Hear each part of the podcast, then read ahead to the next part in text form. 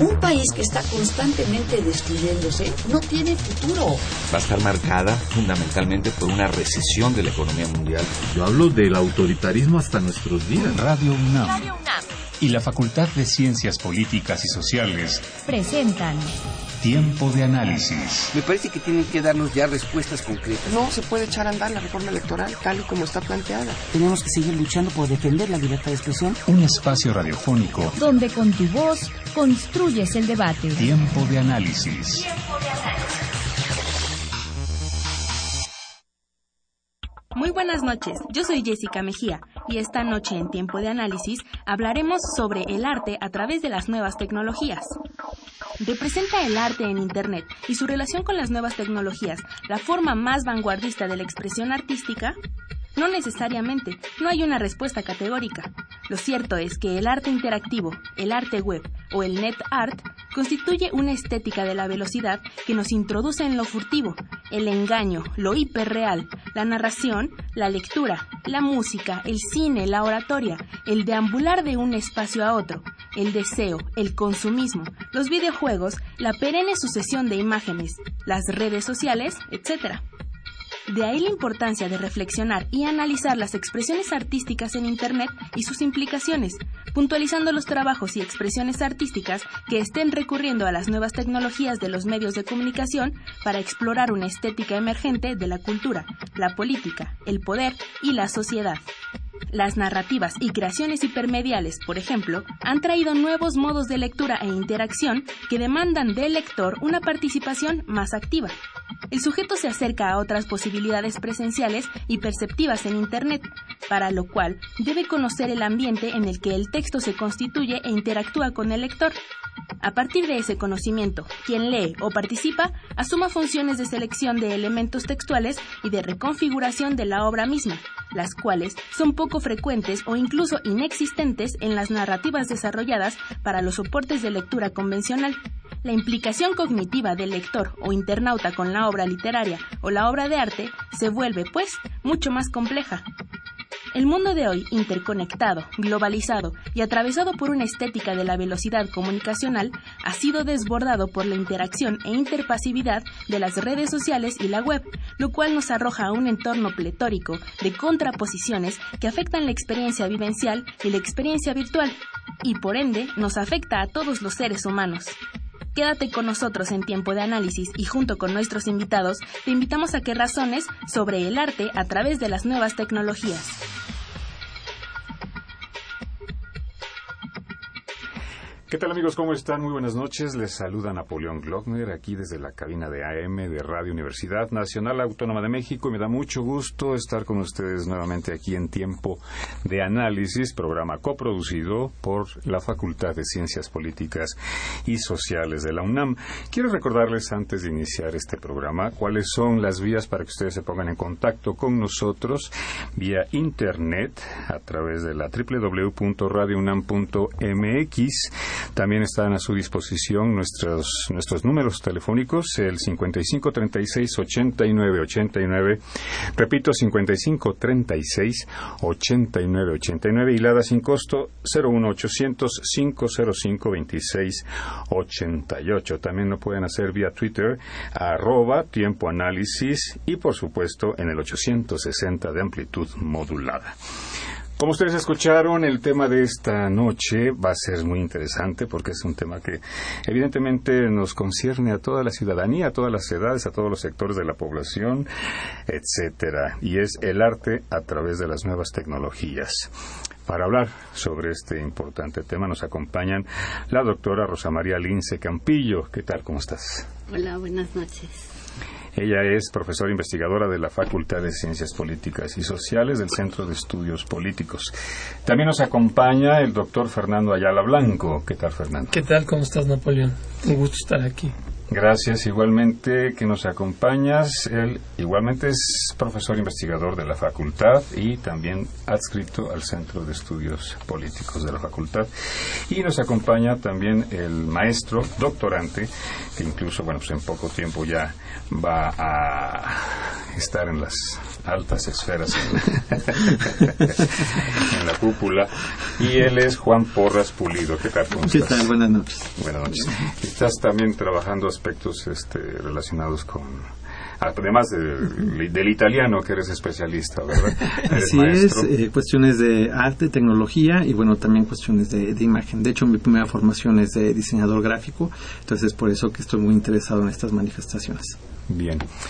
Bien, pues eh, este tema es muy controversial y podemos abordarlo desde distintas aristas, pero bueno, vamos por el principio. El tema es producto de un coloquio internacional, de un congreso internacional que se realizó en días pasados, y para ser precisos, ayer y antier, En efecto. en la misma Facultad de Ciencias Políticas, en el auditorio Ricardo Flores Magón. En ese sentido, bueno, ¿cómo fue el, el haber generado la temática de este congreso? Claro, brevemente. eh, bueno, es fruto de un proyecto PAPIT eh, de la UNAM, cuya temática es la relación arte y poder a la luz de la hermenéutica. Y a partir de los trabajos de- en el seminario que se fueron desarrollando durante el año, este es su tercer año, ya es el último, se formaron cuatro líneas de investigación.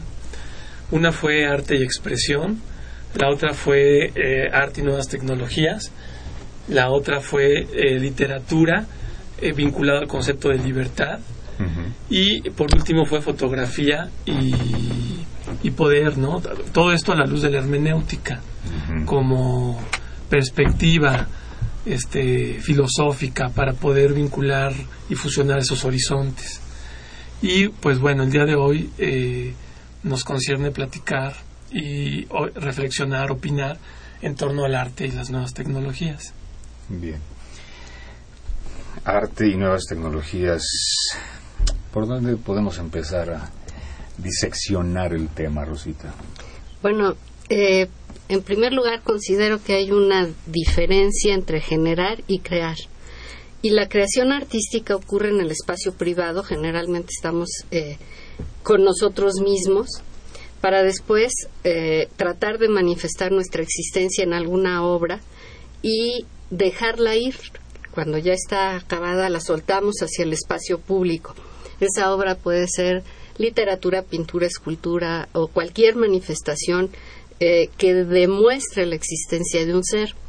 En el momento en que la mandamos al espacio público, pues es- estamos admitiendo que existe otro que la va a recibir. O sea, toda, todo este proceso de creación no es otra cosa más que una forma de comunicación.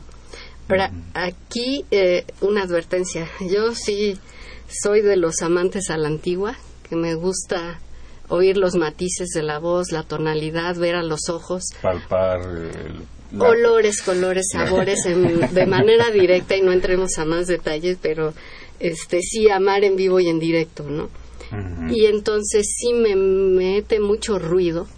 O sea, si bien las tecnologías nos ayudan, si no, no estaríamos ahorita en radio, y para mí es una maravilla este, haber inventado el celular, y, y la forma de comunicación sí también me aterra darme de alta en Facebook y al día siguiente tener 100 amigos, porque yo para llamarle a alguien amigo sí paso muchos, muchos filtros. ¿no? Yo tengo 3.500. bueno, con 38 años de, de docencia, en realidad aparecieron en, en mi cuenta en media hora y les voy a presumir más de 700 solicitudes. Entonces dije, no, quiero mi privacidad y eso fue un primer eh, bloqueo a la tecnología.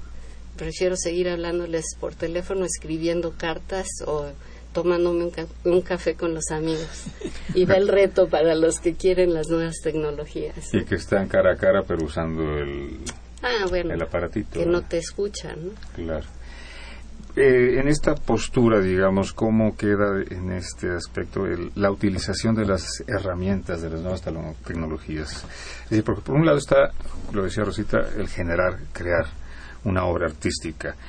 Eh, utilizar las nuevas tecnologías para difundir la obra artística es una cosa, Claro. pero crear arte a partir de las nuevas tecnologías es también un, crear un nueva, una nueva forma de expresión y trabajar un nuevo lenguaje inclusive, ¿no? ¿Cómo, cómo podemos eh, diferenciar estas dos posturas? Sí. Bueno, pues en primer lugar vemos que es un problema, es una problematización muy compleja.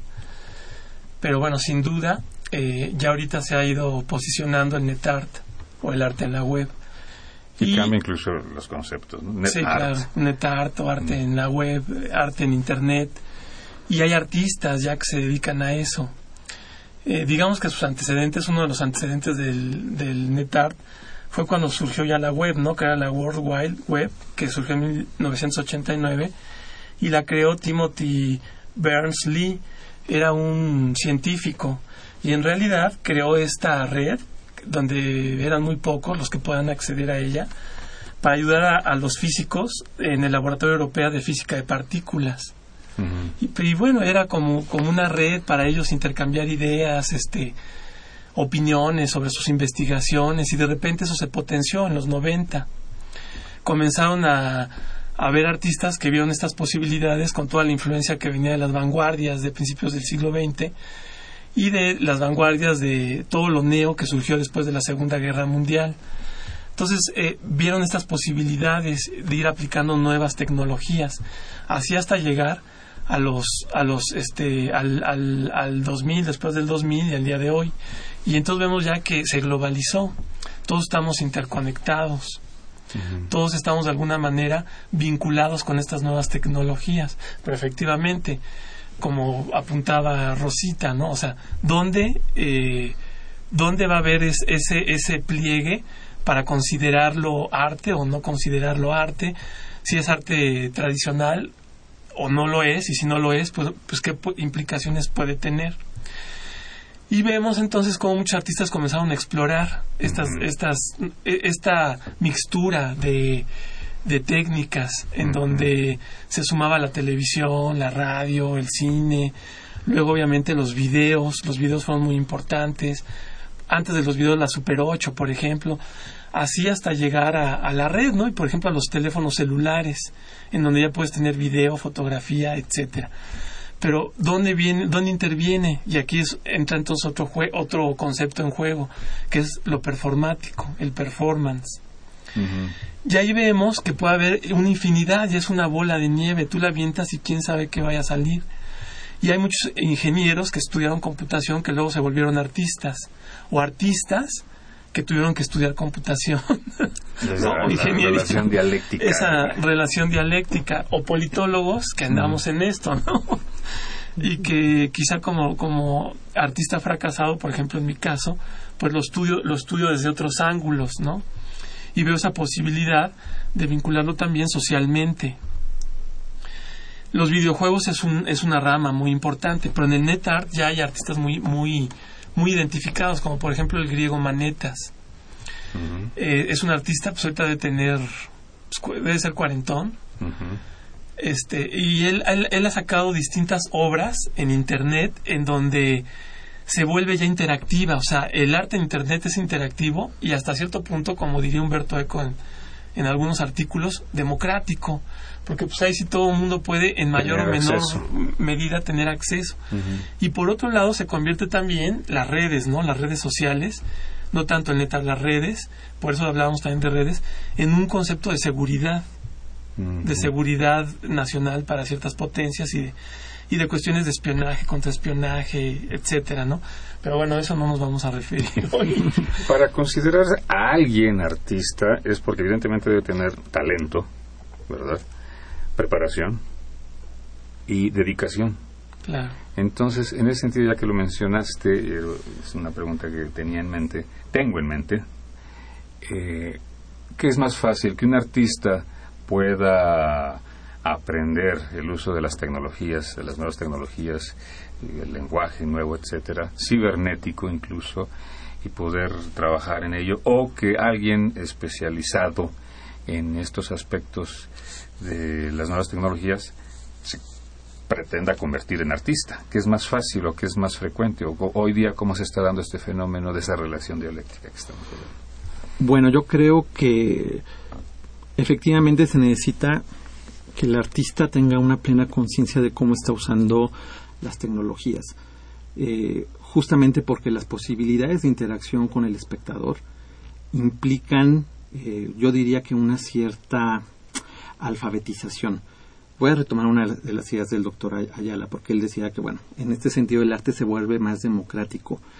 Sí y no. Sí, claro. Porque, Puede por ser más ejemplo, elitista también. ¿no? Sí, efectivamente. Eh, hablando específicamente de las narrativas, de las narrativas en Internet, sí implican del espectador conocimiento, implican también una mayor implicación emocional y cognitiva.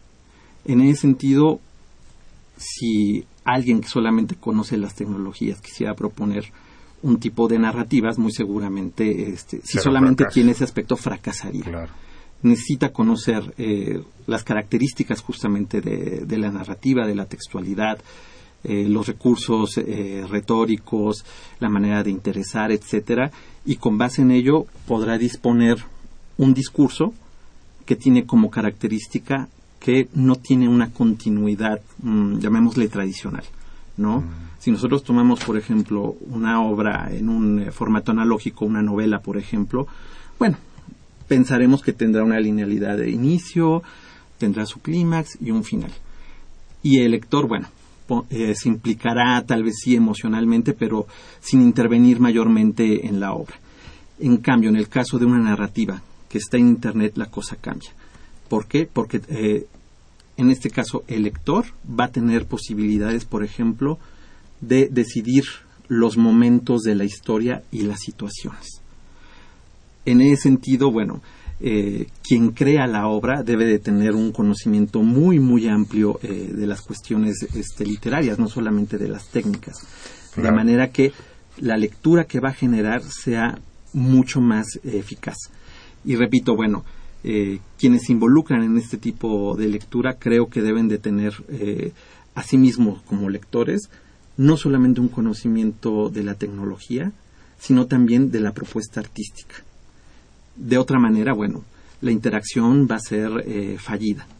Y repito, en ese sentido, bueno, eh, la cuestión de qué tan democrático, qué tan no democrático es, bueno, queda es en el aire, relativo, ¿no? ¿no? Es relativo. Es muy relativo. ¿Qué de las producciones artísticas, considerándolas así, eh, tienen mayor eh, incidencia en las nuevas tecnologías? Habló el doctor de la narrativa, pero existen muchas Sí, otras es, manifestaciones. es que es muy amplio, o sea, entiendo lo que dice Juan y estoy de acuerdo, pero a su vez no lo estoy. Es un poco como decía Duchamp, ¿no? Para poder este poder eh, vivir al día siguiente tengo que contradecirme, ¿no? Constantemente a mí mismo. Y eso segundo segundo. Entonces, bueno, sí, o sea, sí y no, pero hay depende de qué tipo de plataforma, de qué tipo de, de obra, por eso decía que el arte, el arte y las nuevas tecnologías es una bola de nieve. Y es muy amplio. Es muy amplio y no tiene ni pies ni cabezas, pero también puede tener pies y cabezas. Y se- Como- eso se lo da el artista. Eso se lo da el artista, pero también el artista muchas veces, aquí hablaba, por ejemplo, Juan, de una narrativa Mm. tradicional. Pongo un ejemplo, ¿no? O sea, voy a poner un ejemplo de, de una artista rusa, Olia Liliana. Eh, es rusa, lanzó en 1996 una obra que eh, en la actualidad sigue estando vigente en internet es una obra es una obra de, de, de arte en internet y tiene que ver con la literatura. Se llama mi novio regresó de la guerra. Y ella es artista o sea me parece que es pintora y también escritora. Y decidió hacer Pero eso eh, de mi novio regresó de la guerra es un texto. es un texto con fotos en donde por eso es democrático y también no lo es porque pues para hacer una obra pues tienes que tener cierto conocimiento pero para participar de ella no ya no. Ya cualquiera sabe meterse internet la gran mayoría en el mundo y por eso hablamos de un mundo globalizado. Obviamente habrá quien no. Entonces esta obra por ejemplo tú te metes y ella da el inicio de la de la obra. Mi novio regresó de la guerra qué pasó y tú te metes y vas interviniendo en la narración y vas subiendo fotos y vas y va cambiando la obra y es una obra abierta y nunca termina una obra abierta en el sentido de, de eco no entonces este pues ahí cualquiera obviamente pues no creo que que sea muy conocida la obra ¿no? ¿No? pero el que quiera puede acceder a ella y ahí está en internet si te, y si te interesa y sí ha tenido una evolución de 1996 a la fecha Ah, sí. a la Y- fecha sí Y evidentemente habrá cambiado y sustancialmente van del cambiando y ya se hizo un monstruo de obra y, y la, y la autora lo dejó ahí ¿no? O sea, como, como una bola de nieve que va creciendo. Y, y vaya, puede ser muy interesante porque tú vas interviniendo la obra. ¿Qué habría pasado si se deja de esa manera el acceso público al Harry Potter, por ejemplo? Pues sería muy interesante, ¿no? ¿Qué hubiera pasado? Rosita, tú estás ansiosa de decir algo. Sí, hay, otra puntilla aquí. Eh, antes, y estoy hablando del siglo pasado, no, no más lejos, eh, el espacio en el que se daba ese intercambio, esa forma comunicativa entre los seres sociales, tenía el principio de confianza y además era eh, esa esfera pública en el que o el espacio público en el que teníamos leyes, definiciones, límites para poder establecer mínimos acuerdos de lo que teníamos en común y llegar a un entendimiento. Pero esos diálogos tú a tú ahora se dan en el ciberespacio a miles de kilómetros de distancias, horarios como estaban hablando ahorita de la señora rusa y, y definitivamente con otras reglas y sin normatividad clara, ¿no? En lo, eh, y entonces ya no tienes la seguridad de con quién estás hablando ni con quién estás estableciendo finalmente una comunicación en el sentido de no nada más hablar oralmente, sino gesticular, modular, mandar una serie de, de generaciones artísticas incluso no sabes si te está respondiendo una máquina, por ejemplo. Ahí. Sí, claro, porque también hay programas, ¿no? O sea, obviamente tiene que el programador ya era lo que tú mencionabas, hasta dónde un artista requiere de otros también. Y yo creo que pues es muy amplio, ¿no? O sea, es es un margen muy amplio en donde sí, sí tienen muchas veces que asesorarse ciertos artistas. Por ejemplo, este artista Manetas, él lanzó una aplicación para los... Manetas es su apellido. Sí. No porque sea este... No, así se llama, es el griego este. y él eh, lanzó una aplicación que incluso yo la bajé, la bajas en, en tu iPhone. Y es una aplicación en donde tú puedes hacer una obra como Jackson Pollock. Y entonces te ¿Ah, sí? pones a jugar y haces tu obra como Jackson Pollock y queda bastante padre, ¿no? ¿Ah, sí? Pero está haciendo una referencia al expresionismo abstracto y a un artista que él, que él admira, ¿no? Y, y lo manda ya una aplicación y la lanza y, la, y por 13 pesos la bajas. Entonces ya vemos las relaciones económicas, por eso es comercial, es consumismo, es este, son videojuegos, ¿no? Los videojuegos también es impresionante la gama, ¿no? Que tan amplia que puede que puede abarcar y las relaciones sociales y políticas. Claro. Hay dos puntos en relación a esto. Mencionabas costos, reglamentación, normatividad, obviamente, y también parte, aparte de esto, eh, lo estético. Sí, ¿Qué claro. pasa con la obra artística en tanto a su peso estético en torno al empleo de las nuevas tecnologías? ¿Se, se pierde? ¿Se aumenta? O sea, ¿qué hay con lo estético? Yo, en mi opinión, digo que no, pero ahorita vamos. A ver. Si entiendes lo estético como la sensación que te deja la vida y la necesidad de expresar esa vitalidad, yo ahí sí tendría algo que decir. Eh, alguna vez, eh, es una anécdota, eh, no voy a dar los nombres, estaba un, un director Ah, de nombres y orquesta. direcciones, ¿cómo no? Bueno, en la UNAM estaba dirigiendo en el ensayo. eh, Ajá. y ah, ya sé quién. están los, lo- los músicos leyendo sus partituras con una perfección porque bueno pasan también concursos de oposición y demás para llegar a la, Sí. a la orquesta y de repente avienta el director la batuta y dice ya deténganse y el primer violín pues le pregunta al director que qué hicimos mal no está todo perfecto estábamos siguiendo nadie se equivoca na- ni una nota desafinada y dijo el director quiero que dejen de leer de leer la música vívanla.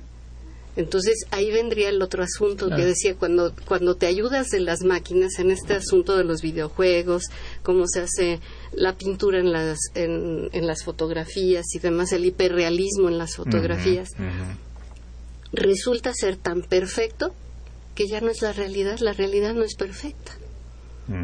Exactamente, entonces no hay esteticismo. ¿no? Sí, se pierde la vida, la vida del autor, ¿no? Vamos, el famoso ejemplo, ¿qué es, qué es más artístico? ¿Escuchar el, el CD con la música de los Beatles ahora eh, ya toda filtrada y sin ruido y en, grabada en, en, el CD o estar en vivo y en directo ahí en, en el antro donde tocaban. Para mí, como lo dije hace rato, ir a un partido de fútbol en vivo, en directo, gritando, todo el mundo, el sol, este, es una sensación absolutamente diferente a estar con una pantalla de plasma donde puedo repetir, amplificar las jugadas desde otros ángulos. Va de nuevo la pelota. Sí, es ya corte a comer, a cenar.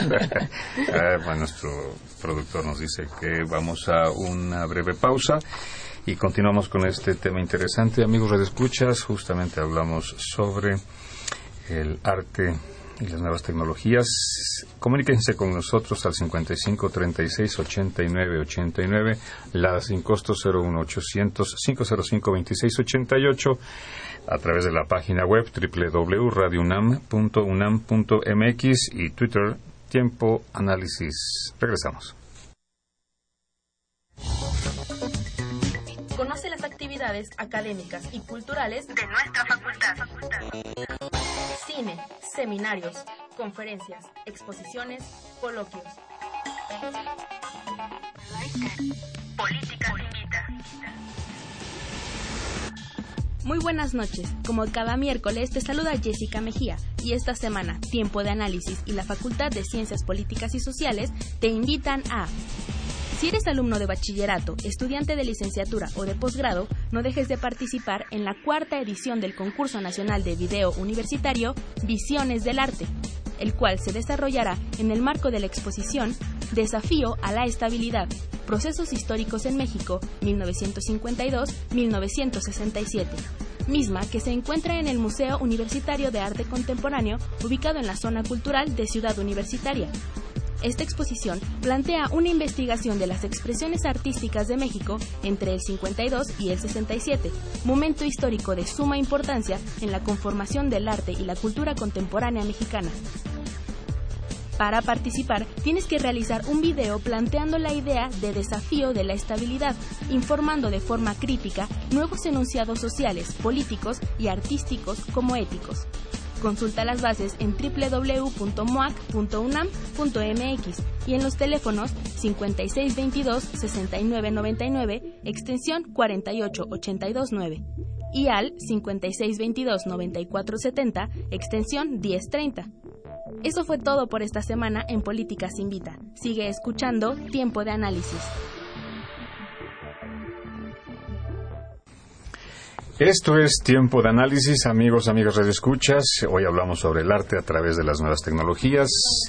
Nuestros teléfonos, les recuerdo que pueden comunicarse a través del 55 36 89 89, LADA sin costo 01800 505 26 88, a través de Twitter, arroba Tiempo Análisis o si no la página web www.radiounam.unam.mx. Háganos llegar sus comentarios, preguntas, aportaciones, en fin, todo lo que ustedes deseen decirnos sobre este tema, y aunque no sea del tema, ¿qué más da? Eh, habíamos estado comentando justamente en relación a lo que puede considerarse estético y no. En este, en ese sentido, ¿cómo considerar esta respuesta por parte del receptor en torno a la obra y que el artista o el generador de la obra puede enriquecerse, es decir, un pintor que organiza una exposición en una sala, y ahí se, se, da esa recepción directa, ¿no? De parte de los asistentes, compran quien tenga dinero, alguna obra, en fin, qué sé yo.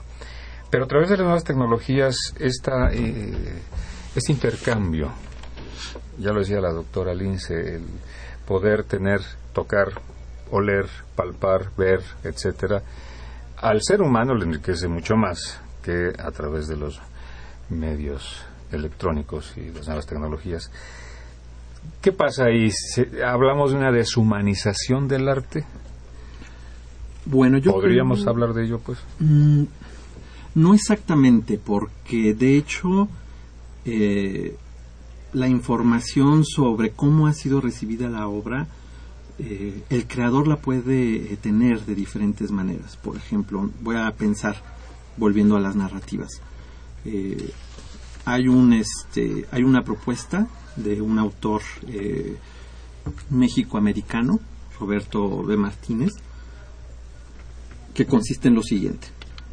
Plantea el inicio de una historia. Y el lector tiene dos o tres vías sobre las cuales continuar. Sin embargo, cualquiera de las elecciones que este lector haga representará un texto relativamente corto. Y lo que le interesa al escritor, justamente, es saber cuál de las cuatro alternativas eligió para él proponer la continuación. Entonces está recibiendo información del lector, de sus elecciones, etcétera. Eh, yo creo que si también pensamos en la parte eh, de los videojuegos, por ejemplo, si los consideramos como una forma de expresión artística, justamente el desarrollo de estos eh, dispositivos, los voy a llamar así, tienen que ver también con las reacciones que el espectador, que ya no lo es tal porque participa, tiene en relación con el videojuego. Ese es un aspecto importantísimo para que se puedan desarrollar.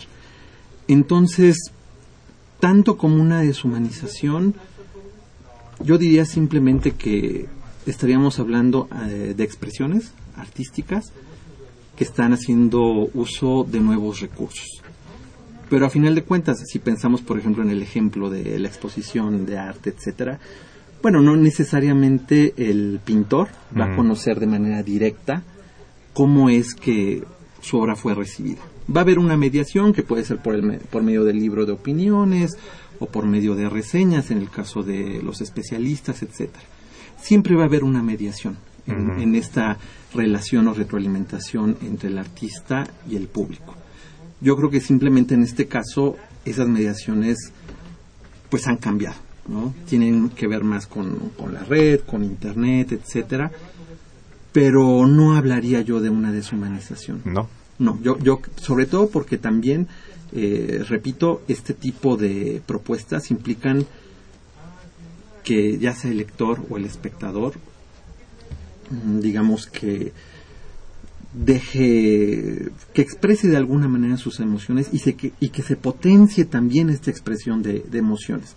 En ese sentido, eh, una de las características que puede tener este tipo de propuestas es que, vamos a poner, vuelvo a la parte de las narrativas, es que, bueno, ya no implican solamente lo, visual, también implican lo auditivo. En muchos casos, si pensamos en, obras de arte que usan tecnología, también implican, por ejemplo, el tacto, implican el movimiento, etcétera, ¿no? Entonces yo creo que al menos por parte del lector o del espectador, si hablamos de, este, de obras que podemos ver en un museo, etcétera, yo creo que sí eh, lo llaman a una participación más activa. Y en ese sentido, creo que lo humano se potencia. Sí, Rosita. Bueno, me traían de francotiradora en este programa, pero sí, para que haya diálogo. Claro, claro. Este, empecé diciendo que no estaba en contra de las nuevas tecnologías, pero siempre y cuando sean una herramienta que nos permita o ayude a lograr el fin, es decir, objetivar la idea.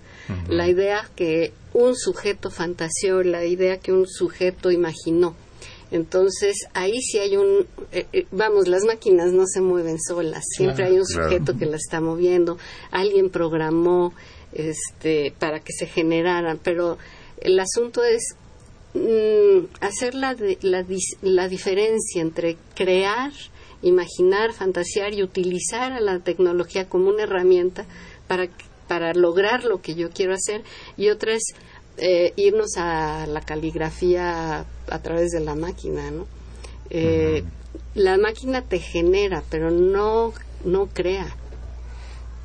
Genera, pero no crea. Necesita ahí haber un creador que esté este, eh, manipulando y programando, diseñe, diseñando, estructure, interponiendo, este, fusionando tecnologías tradicionales con nuevas que también se da. Y aquí me surgen cuatro ideas, porque aquí la hago también de abogado del diablo, porque finalmente es algo muy nuevo, ¿no? A ver, doctor. En, esa, en esas eh, cuatro puntos, obviamente no hay, en, cuando hablamos de nuevas tecnologías no hay categorizaciones, no puede haber absolutos ni definiciones. Estamos en esa exploración. ¿no? Categorizaciones en el sentido de... Sí, está humanizado, deshumanizado. O sea, es arte o no es, es arte. o no es arte. Ajá. O sea, Si hay estética, no hay estética. entonces es de ahí parte la segunda que es y me remito a Kant no para estas tres líneas discursivas siguientes el arte es un juicio de gusto de ser un juicio de gusto ¿Gusta o es subjetivo es subjetivo te puede gustar a ti a mí no etcétera Y de tu arte a mi arte, luego hablamos.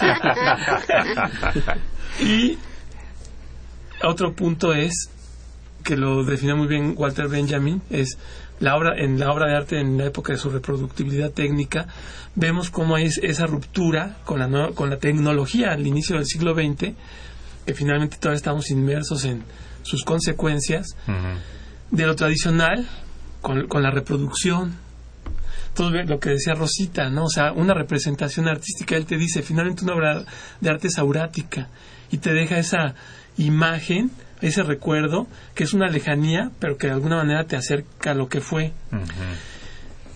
Y vemos, pues, que una representación, una sinfonía, se reprodujo ese día y ya.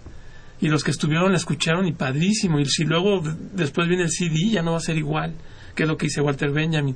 Sin embargo, se reproduce y también tiene un valor. Y él, él- él lo refería en relación al cine, que el cine Sí. ahorita pues no es una, una tan nueva tecnología y ya puede ser un, un arte tradicional para algunas generaciones. Y en esa época no, era algo muy novedoso que incluso los filósofos de la época también pusieron en discusión, ¿es arte o no es arte? Y yo creo que ahorita pues ya no hay duda de que es arte, ¿no? Y yo creo que con el tiempo... Es que, bueno, empezaremos por definir qué es arte, Exacto. ¿verdad? Por eso digo que no hay una definición categórica de arte o de, Y- o de pero estética. esa, esa no categorización... Perdón, nada más una Sí. última. Y la, el- la otra idea es el origen el, el origen de la obra de arte de Heidegger, ¿no? O sea, no. Y todo eso aplica para las nuevas tecnologías, en mi opinión. Pero, como decía, lo, como, como finalmente funjo un poco como abogado del diablo y me contradigo a mí mismo y discuto conmigo mismo. Vemos cómo también una obra de arte abre un mundo. Y ese mundo también se puede abrir en, una, en, en el net art. Y, y puede haber calidades, ¿no? También. Eh, Es decir, es que una cosa es el trabajo académico, científico, social que, realizan ustedes, evidentemente muy respetable, en torno a esto. Y ha citado a Heidegger, ha citado, bueno, A Walter Benjamin. a Walter Benjamin. A Pero, Kant. Sí, Kant. pero ¿qué, ¿qué pasa con la gente de la calle? Que enciende el aparato y recibe el mensaje, o sea, no se pone a filosofar o a pensar en lo que dijo Kant. Walter No lo Benjamin. sabemos, algunos sí, algunos no. La mayoría no, digo, hablemos, Sí, seamos claro. honestos. No, quizá no lo que dijo Kant, pero sí se pone a... a- ¿Quién a- conoce a Walter Benjamin lo que planteó No, no, no. Heidegger? No, pero las ideas. Pero la, no, Eh, Hablo del no común ha de la leído. gente, es decir, el, el el consumidor común de la de, la obra. Sí, haz de- el común de la gente se mete y, al- y no ha leído quizá, ¿no? Ujú. Pero interactúa, Sí. interactúa y, es y decir, genera ¿cómo ideas. capta? Exacto. Entonces, hablar de esa no categorización Sí. del producto artístico, o de la obra artística más bien, es ahí donde mm, digo, no, se, se puede o no se puede eh, categorizar, ¿no?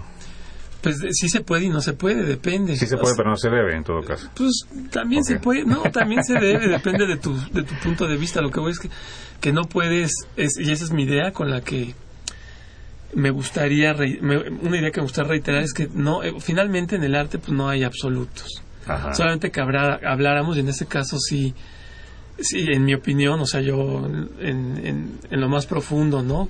De mi serie es lo que más me gusta, podemos hablar de un arte sagrado, pero entonces también tendríamos que hacer aproximaciones de lo sagrado, ¿no? Ahí sí Mm. podríamos.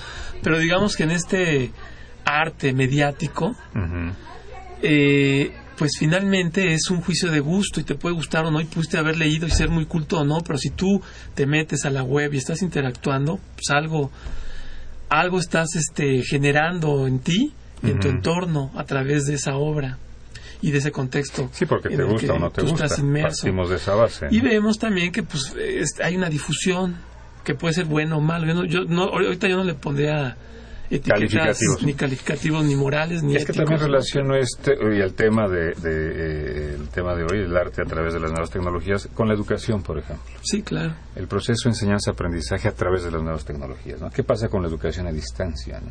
Igual, volvemos a lo mismo en términos de ya no tener una educación eh, a nivel presencial, pero sí a distancia. Y eso es lo que implica todo lo que hay y, y conlleva ¿no? Claro. la situación de... A mí cuando mis alumnos empiezan a titubear, ya sé si tuvieron hambre, frío, sueño, eh, pero los estoy viendo, los estoy palpando. Y en cambio, eh, cuando estás a través del Internet, que también recibo trabajos y les mando de regreso y todo es diferente porque me mandan emoticones. Y entonces Mm. me quedo viendo la carita feliz y, ah, sí, es la niña güerita.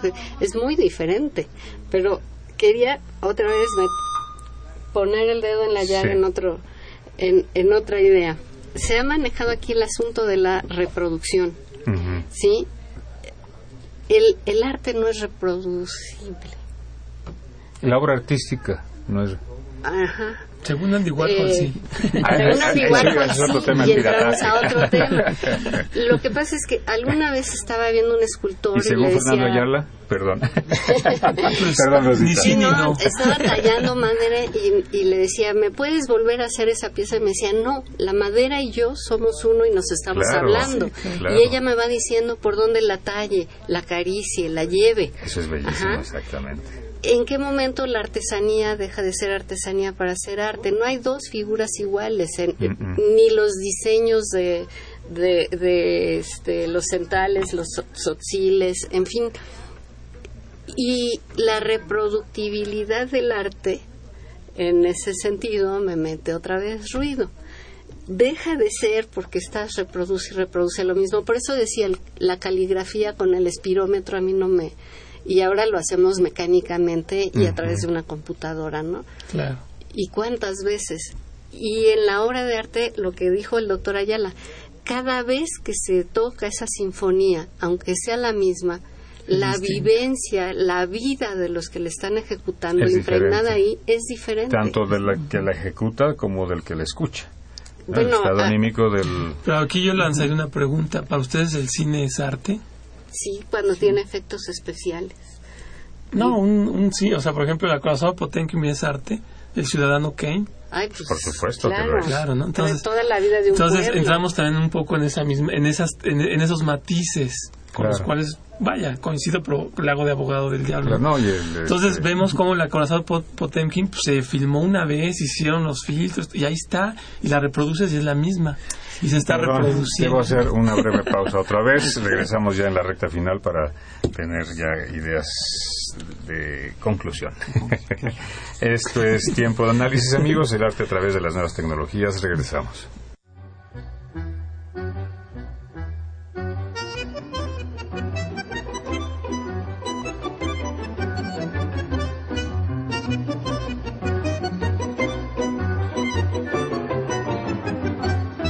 En el librero.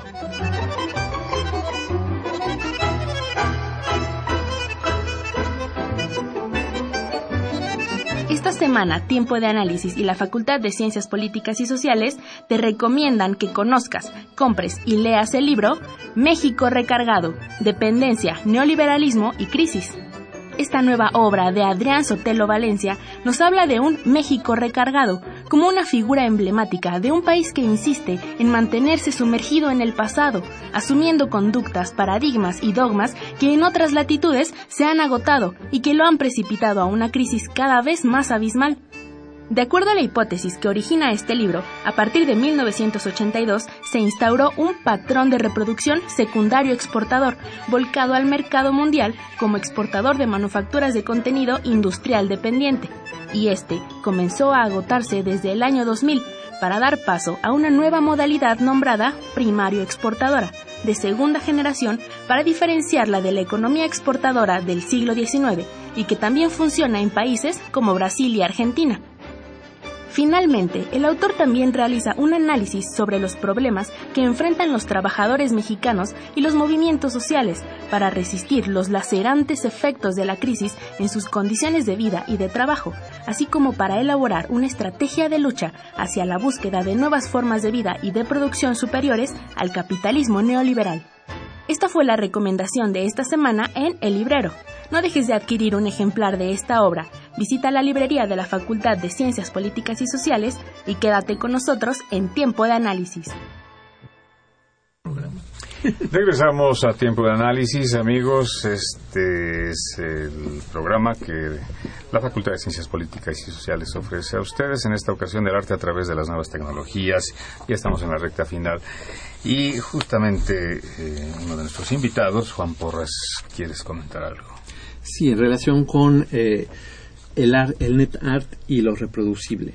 Yo creo que tendríamos que tomar en cuenta que muchas propuestas, el momento en que el espectador interactúa, el lector, etcétera, bueno, crean diferentes posibilidades creativas. De hecho, el espectador o el creador se hace, eh, perdón, el espectador o el eh, se hace un co-creador. Claro.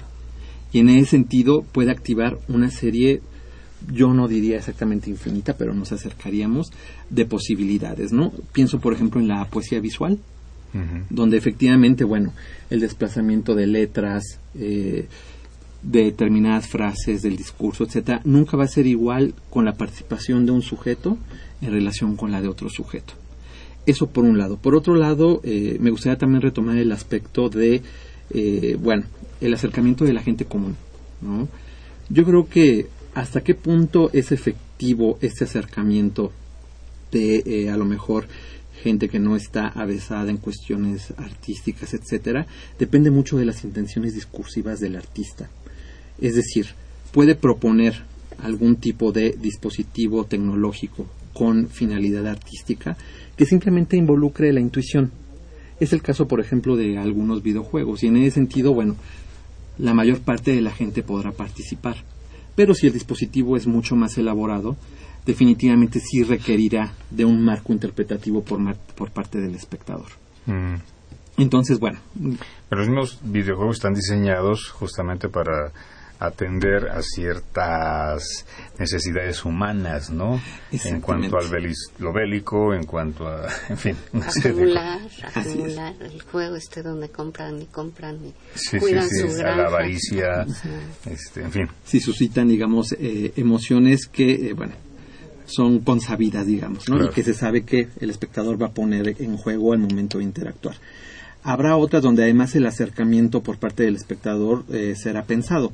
Pienso, por ejemplo, en la obra que citó eh, el maestro Ayala o pienso, por ejemplo, en la colección de literatura electrónica. Seguramente solo alguien que tenga conocimiento de estas propuestas se acercará. De manera aleatoria veo un poco difícil, aun cuando a veces los navegadores nos permiten llegar a lugares insospechados, Mm. Pero para este tipo de obras específicamente es muy difícil que alguien que no tenga un conocimiento previo de las mismas las busque y participe de ellas. Ya. Eh, Pero eso también en el gran arte. Claro. O sea, en el arte tradicional, o sea, en las galerías. Y ahora ya hay coleccionistas de arte, de, de net art. También, y se liga mucho con el arte conceptual, por ejemplo.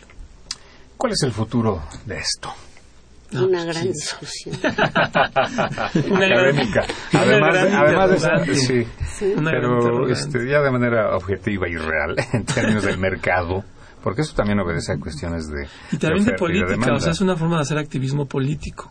Ah, también, por Hay, o- hay un hay un colectivo de NetArt, tiene su página, no recuerdo, y son mexicanos.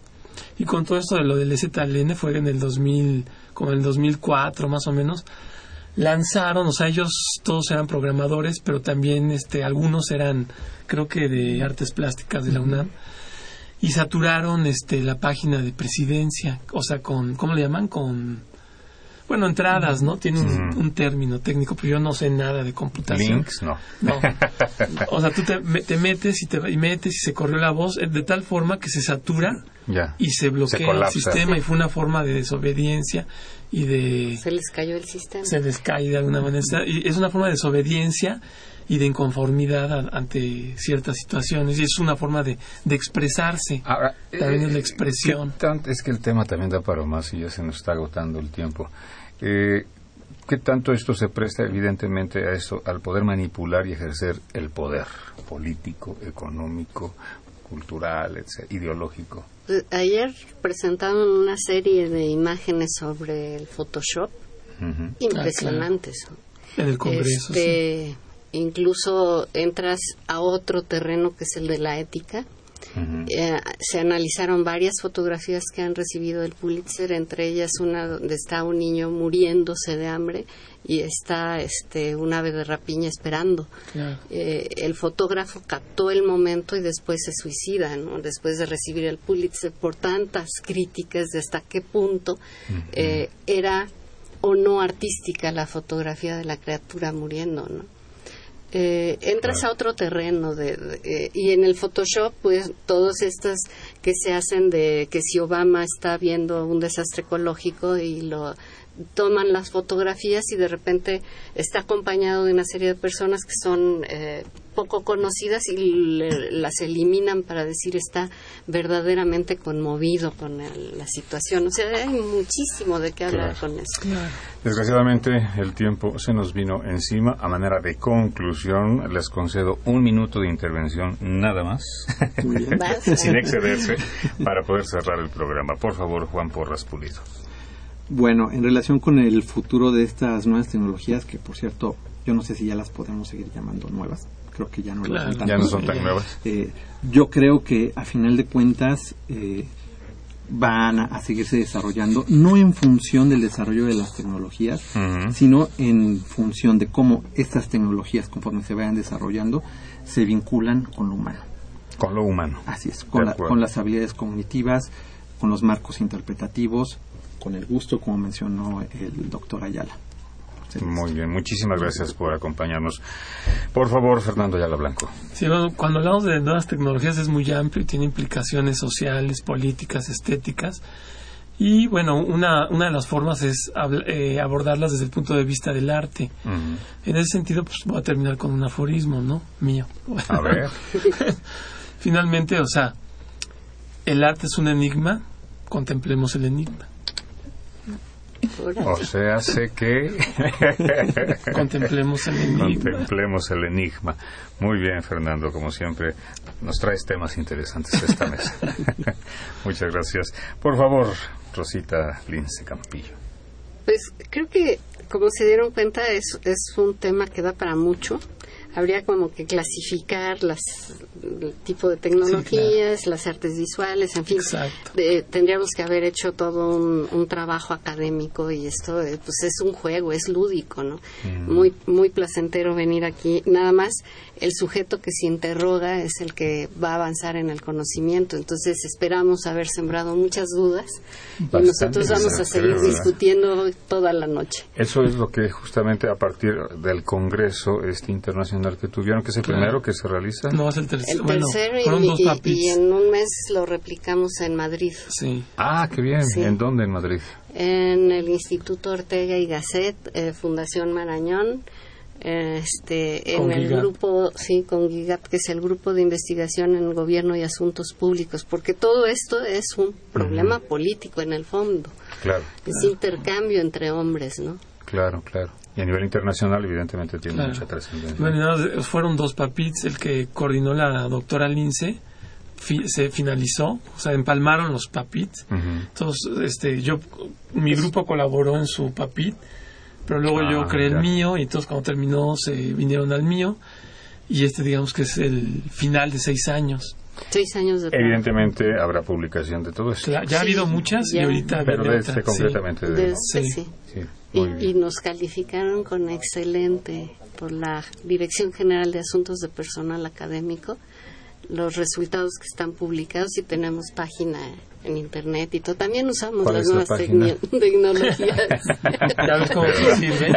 Papit hermenéutica, claro. Papit hermenéutica. www. Y también se puede meter una chica de, de aquí de, de comunicación, de una Becerrín, con sus alumnos de comunicación de la facultad hizo hizo en redes toda una campaña todos somos Hermes y hay una interacción sí pues muy interesante. Muchísimas gracias por estar con nosotros y ya esperemos mucha suerte en Madrid. Gracias. Amigos, gracias por sintonizarnos. Les recordamos que tenemos una cita el próximo miércoles en punto de las 8 de la noche en esta estación, en esta frecuencia 860 de amplitud modulada por internet www.radionam.unam.mx. Agradecemos eh, la participación en la coordinación de extensión universitaria de la Facultad de Ciencias Políticas, ¿verdad? Ya me B de la Facultad de Ciencias Políticas y Sociales a cargo de Roberto Ceguera.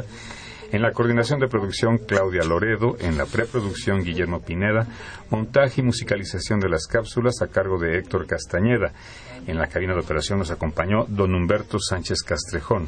La continuidad a cargo de Gustavo López. Se despide de ustedes, Napoleón Glockner. Que tengan muy buenas noches.